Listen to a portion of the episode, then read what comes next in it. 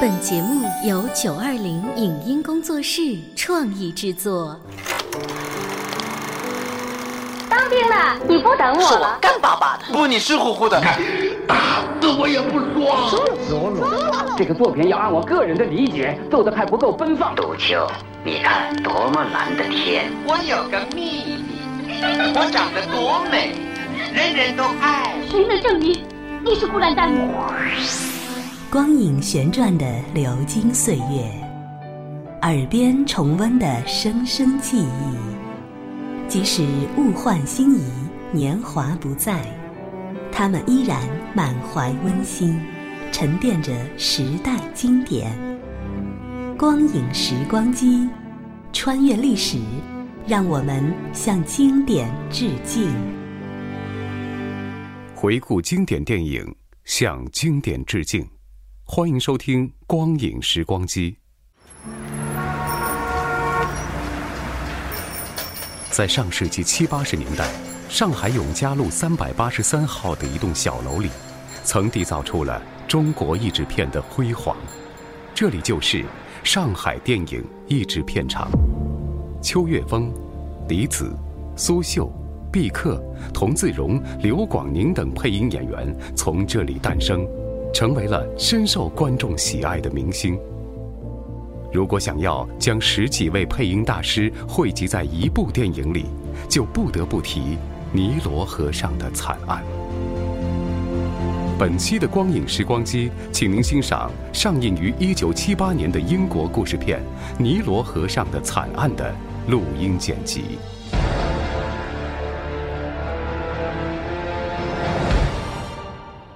提起尼罗河，人们就自然而然想到了埃及。象征着古代灿烂文明的金字塔，就矗立在这世界第二大河下游沿岸的沙漠之上。古埃及人创造的人类这一奇迹，以及大自然赋予尼罗河的美貌，使它成为各式各样的人仰慕的地方。那些有钱的绅士淑女，已能在这里留下他们的足印而沾沾自喜。然而，来到这里的人，并不都是为了领略金字塔和尼罗河上的风光。有的人花钱到这儿来，而希望发一笔不义之财回去。于是，一些不可思议的故事就这样的发生了。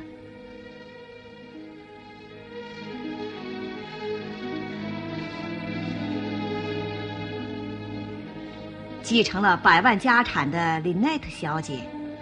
经过闪电式的恋爱，突然嫁给了身无分文的穷小子塞蒙多尔，并且宣布他们要到埃及去度蜜月。消息一传出来，人们议论纷纷。然而，所有的反应都没有像林内特小姐的穷表亲杰吉小姐那样感到沮丧和痛苦。他和塞蒙多尔原是订了婚的一对情人，去埃及度蜜月的。应该是他，然而他却被他们甩掉了。里内特小姐，不，现在应该叫她多尔太太了。当她和她新婚的丈夫来到埃及，骑着马，在万顷黄沙之中，向着著名的蒙克里尔金字塔奔驰，并攀登它的顶端的时候，快活的把这一切忘得干干净净。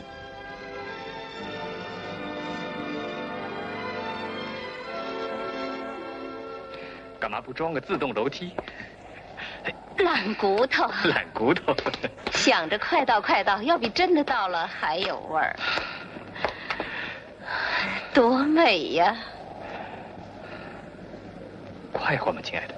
小傻瓜，我们是最幸福的人，最美的人，最幸运的人，最孤独的人，就我们俩，没别人。蒙克利尔金字塔高达二百零四英尺，底座每边长三百五十六点五英尺。根据民间传说，你在这儿干什么？看看风景，跟你们一样。可在威尼斯，在布林迪西，我们也都碰见你了。真是太巧了。嫁给干嘛？他总是跟着我们，诚心的。真这样？简直不能容忍。下贱，非常非常下贱，有效，非常非常有效。再见。杰给的突然出现使多尔太太感到意外和恼怒，登上金字塔顶端产生的那种快活情绪被一扫而光。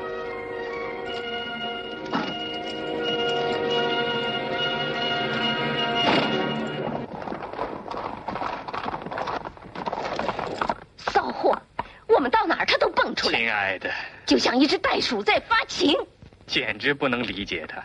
是吗？我看这都得怪我，是我毁了婚约，娶了你。他当然很不高兴。我看他心里得意的很呐。不，亲爱的，我们是幸福的，别让杰给扫了兴。当然，这是美好的蜜月，谁都别想破坏它。我爱你。丈夫的亲吻、爱抚，使朵尔太太又沉醉在新婚的幸福之中。很难想象她会为了杰给而舍弃丈夫对她的爱情。不错，朵尔太太很有钱，因此她似乎觉得她有权得到她要得到的一切。可是她忘了。正因为他有钱，一些人却把他当作一只猎物，到处在追逐着他。当这位百万富翁的女继承人踏上埃及土地，并下榻在瀑布旅馆的时候，一些形迹可疑的人一个个的出现了。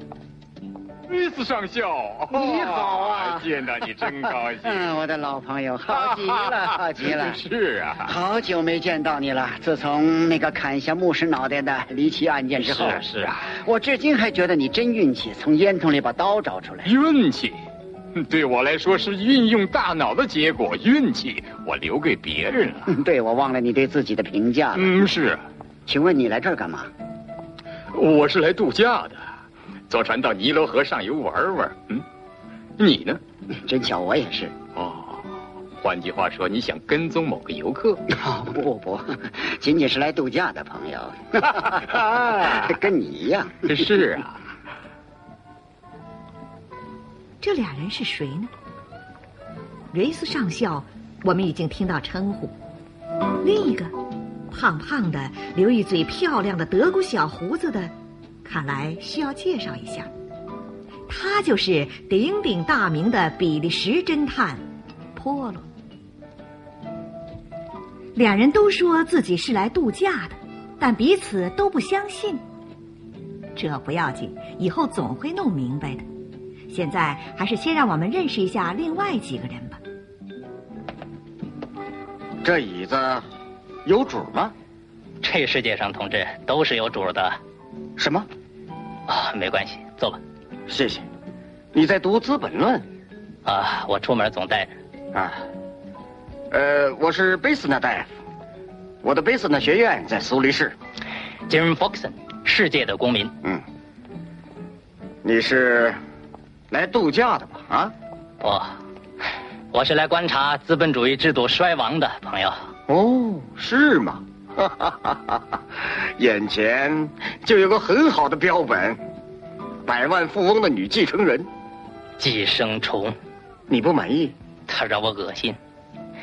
在任何合理的社会里，这青年人做了个该抹脖子的动作。他的权力也太大了。贝斯纳大夫 和这个自称世界公民的青年人，以仇视的目光望着林内特。他们看见一个美国人正找他说话呢。米奈特，米奈特，亲爱的，安德鲁大叔，真没想到，我不知道你也来埃及旅行了。突然决定的，说实在的，我来度蜜月的。度蜜月，这位就是新郎。亲爱的，这是我的美国律师兼托管人安德鲁潘宁的塞蒙塞蒙多尔。见到你很高兴。你好，跟我们一块儿坐吧。那好，就稍坐一会儿。你们放心吧，我不会打扰你们的。我了解你们年轻人。多尔太太和他的美国律师的谈话，瑞斯上校表现出异乎寻常的关心。波洛对此感到好奇，真是引人注目啊！连你这英国人也在含蓄的盯着他。他太美了，哦，她太有钱了。你当然知道他是谁。你当然。那好。请原谅我打搅你们。刚才我还跟我的女儿打赌说你是 h o k e r b o r i c h 著名的法国侦探。不全对 h o k e r Polo 著名的比利时侦探。说对了吧，罗萨林？哈哈哈哈？现今世界上只有一个破罗先生，他是独一无二的，就像我也是独一无二的。我母亲 Salome Outburn，小说家。哦，你就是 Salome，久仰了，嗯，很荣幸。你瞧，我们两位名人聚在一起了。呃，应该说三位。我是指天才说的，不是金钱先生。啊，啊，我的朋友瑞斯上校认识吗？奥特曼太太，呃，他的女儿罗莎小姐。荣幸，太荣幸。嗯，请坐，太太，小姐。啊。你现在大概正在写另一部书吧，太太？以埃及为背景。你真聪明绝顶，怎么推断出来的，波瑞奇先生？呃，从这儿。我是来感染一下当地色彩，为写我的巨著《狮身人面像上的白雪》。这死沉沉的谜焕发出炽热的爱，就像这个刚刚从学校毕业的英国少女，能融化沙漠酋长那颗残忍的心。不过，我觉得波勒先生不是个爱看爱情小说的读者。他当然爱看，法国人都爱看，他们才不怕对性的描写。根本不同于我们国内的那些个大图书馆。他们禁止萨勒梅·奥特本真实的描写男女之爱，可我还接着写我的。真实嘛，真实是很难写出来的。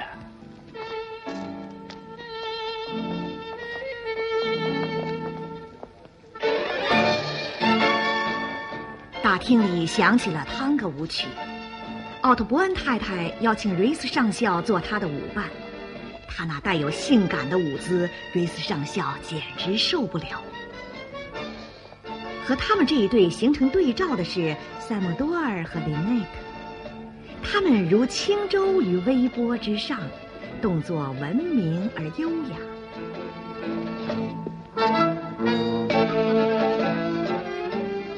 其跳舞的人太少了，大厅过于空旷而显得神秘。当萨姆多尔和林奈特沉浸在他们的轻快的舞步中，突然杰基又像个鬼魂似的在他们面前出现。见鬼，杰基，干嘛老跟着我们？喂，多尔太太不加理睬的走了。在杰给那过分苍白而显得有些发青的脸上，深深的反映出他内心的痛苦。这痛苦似乎已经到头了，如果再让它发展下去，就要产生不堪设想的后果。比利时侦探觉察到这一危险，他终于在当地的市镇上找到了和他谈话的机会。我看见林奈特找你了，他给你多少钱让你赶我走？啊，不，我没有接受德尔太太的委托，是作为真诚的朋友跟你谈谈。还有什么？你想说什么呢？说我这样是在当众出丑？说我疯了？我说死了心吧，不要像埃及人那样，为了使灵魂永远不死而把尸体保存起来。不，永远死了这条心，不要往后看了。要向前看，记住，时间能够医治一切。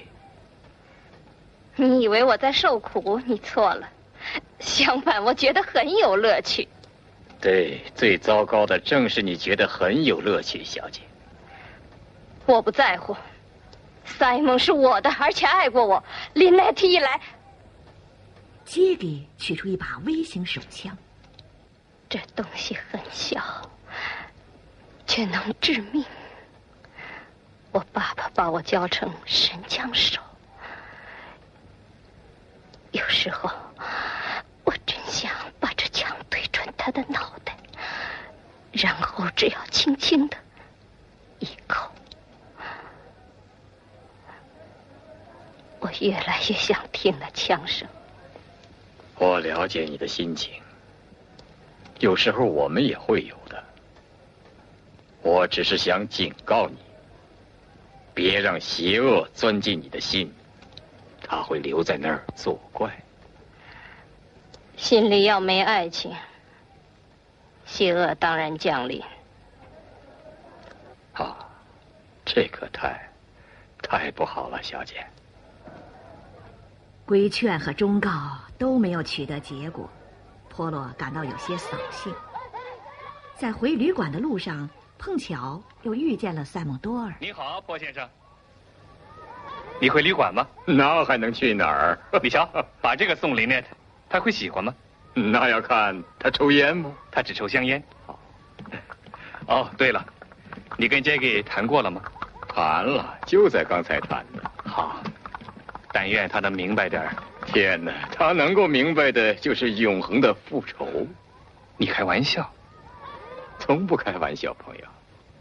可杰给这个人很固执，想要就要。不过呢，他也想要过你，大概是吧？对，要过。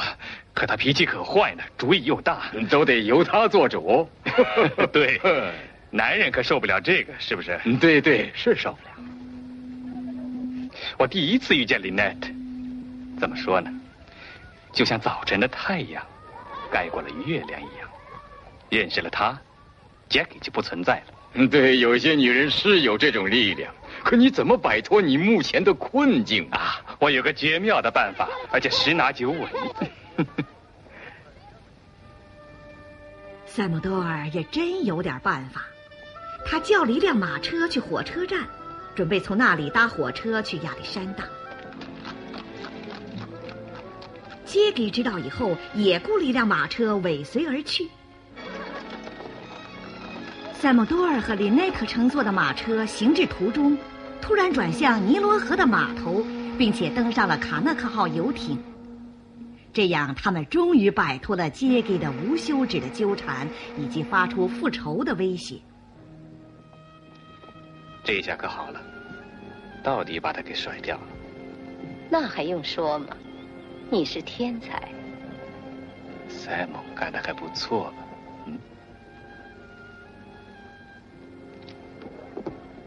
欢迎欢迎欢迎，欢迎你们光临肯德克号。呃，我的名字叫焦德里，是这艘船上的管事。我唯一的愿望就是使你们旅游愉快，是这样。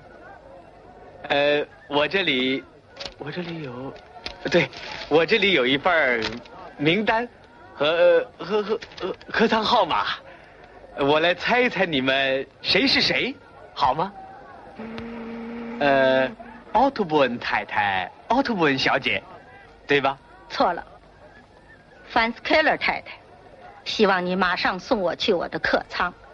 保尔斯住在右舷，我对门的客舱。我想午后炎热的阳光可能会有益于他黄疸病一样的脸色。就去，太太，就去。对，你准是贝斯那大夫，一嘴漂亮的德国式小胡子。我看你永远当不了侦探先生。我们比利时人也会有一嘴漂亮的小胡子。我名叫波罗，霍克尔·波罗。哦，著名的波罗先生。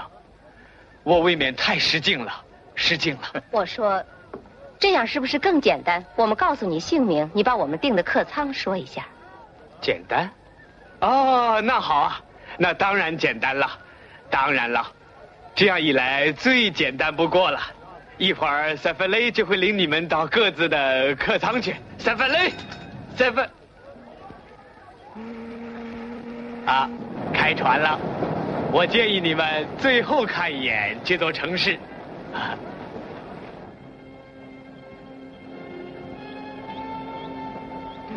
这位管事咧着嘴，露出一副讨好的笑脸，但他并没有给旅客留下什么好印象，反而感到对这样滑头滑脑的人，倒要小心点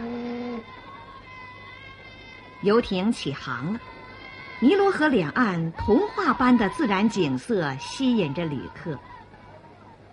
事情也真巧，除了杰给，我们在前面知道的游客都登上了这只游艇，而且还多了两位，这就是斯凯勒太太和她的女佣人 Boris。斯凯勒太太一登上游艇，就不怀好意的老是盯着朵尔太太脖子上挂着的那串珍珠项链。你是瑞奇维家姑娘吧？你是范斯凯勒太太。我还当你不会先打招呼呢。我不大跟陌生人打招呼，跟新婚的陌生人从不打招呼。这次打破常规了，常规嘛，就是为了打破至少我的规矩，我来破。哦，项链真美，谢谢，令人惊奇呀。知道怎么变的吗？一粒小小的沙子钻进了一个蚌壳里。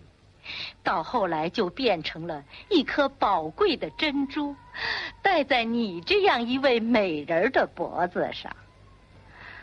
我可没这么想，你应该想，那蚌为此送命了。快走吧，回舱里去，该给你按摩了。我的佣人鲍尔斯，他跟世界拳王打过十五个回合，那拳王就此一蹶不振。对不起。瑞奇维小姐，多尔太太，塞蒙多尔太太，你别怪鲍尔斯小姐，她对男婚女嫁很不熟悉。斯凯勒太太的奚落和挖苦，要是在别的场合，鲍尔斯也许只好忍受，谁叫她是个女佣人呢？但是今天她不能容忍，一回到船舱，他就毫不客气的回敬他的女主人了。你对那项链又眼馋了，住嘴，鲍尔斯！你会活出老命来把它弄到手？胡说！就因为你对他，确切点说，对他父亲有仇，也用不着这么粗暴。有仇？他那死去的父亲毁了我的全家。我说，你应该感激才是，要不你也不会有幸来服侍我了。光凭这个，也恨不得杀了他。我的天！原来这女佣人是多尔太太的世仇啊！多尔太太不但从她父亲那里继承了百万家产，同时也接受了一笔永远还不清的债务，这就是她的父亲使不少人破产而树立的冤家。斯凯勒太太和她的女佣人刚走，那个专写爱情小说的奥特伯恩太太找她来了。我是萨勒梅奥特本，我有话跟你说。我还当都通过律师交谈过，我就是为了这个前来向你哀恳，哀恳或者说恳求、呼吁都可以。恐怕我们作家说话总有点讲究辞藻，写文章还要诽谤人。你居然如此看待《柿子树下的热恋》这本书，真遗憾。我的本意只不过想描写一个年轻姑娘的心随着原始鼓声而跳动。要知道，亲爱的，我写这本书是为了恭维你。直说吧，奥德本太太，我可不认为被人描写的像一只色情狂的猴子是恭维。我想还是由律师来决定，由于你对我进行了下流的描写，怎么赔偿我名誉损失。再见。没教养的，我会让你知道究竟什么是名誉。朵尔太太才不怕这个呢。此时她感到累，她和她的丈夫来到休息室。对不起，打扰一下。安德勒大师，这些就是我要你签字的文件。呃，克里斯勒大楼的租契，这是银矿开采特许证，巴库石油运输公司的。还有粮食加工公司的合并书，签在最后一页底下，亲爱的。安德鲁大叔，我还没看过呢。用不着，用不着，里面没半点差错，核对过了，我反复的核对过。我总是先看过再签字，我父亲教我的，他常说谁也别信任，哪怕你的律师。你去世的老爸爸，他真会说笑话。德尔太太还是不肯签字，她的丈夫说话了：“我这一辈子从来没看过什么法律文件，我也不想开这个例。”是这样。太不负责任了吧？对，很不负责，就是想喝酒。你呢？好吧，看在新婚份上，就签这儿，还有这份。多尔太太正要签字，瑞斯上校突然出现在他们面前。但愿我不是在多管闲事，我是律师。我得说，我非常欣赏你那种一丝不苟的态度。你父亲完全正确，总要先看过，然后再签字。我想你也同意吧？呃，当然，当然，反正不急。哎，我少赔了。我希望我没有得罪他。得罪又怎么呢？你是瑞斯，瑞斯上校。得罪又怎么呢？律师嘛，就该铁面无私。跟我们一起喝一杯吧。谢谢，太谢谢了。你怎么样，波先生？来喝一杯庆祝一下，我甩掉杰给的办法，灵得出奇。是啊，好像是，好像是，祝贺你了。瑞斯和我会跟你们喝的。哎，过会儿来，亲爱的。多尔太太也向外走去，刚走到楼梯口，她的女佣人路易斯有话跟有什么急事似的追上了不，这会儿要紧事儿。酒吧间等你。说吧，我接到份电报，我未婚夫把他妻子打发回家了，他在等我。我应该去，你把答应过的钱给我吧，我已经跟了你五年了。这是完全办不到的。太太。你答应过我，可他们还没离婚。我求求你，我要那笔钱做嫁妆。我干活没偷懒。我没辞你之前，你还得照样做下去。可是太太，你不能不给。得了吧，路易斯。刻薄鬼！我的天，这人处处招人恨。连他自己的律师也在骗他的钱。老狐狸，你也注意了。我就知道你来不是什么怎么说的，仅仅是度假来的，我的 朋友。我可以告诉你，我秘密的为朵尔太太的英国律师事务所工作，他们怀疑 Andrew Pennington 在在侵吞他的财产。嗯，就是这么回事。嗯，根据他父亲的遗嘱。他一结婚就可以经管这些财产，而现在他已经结婚了。潘宁顿刚想让他签一个摆脱困境的文件，不错。嗯，这次我是把他吓跑了，谁知道他下一步呢？还有其他人的下一步呢？现在总算弄明白了，瑞斯上校到这儿来，原来是暗中为林内特效劳。当然。如果英国律师不付给他印有女王头像的纸票，恐怕瑞斯上校也难以尽心尽力。这里是光影时光机，稍后欢迎您继续收听。以上节目由九二零影音工作室创意制作，感谢您的收听。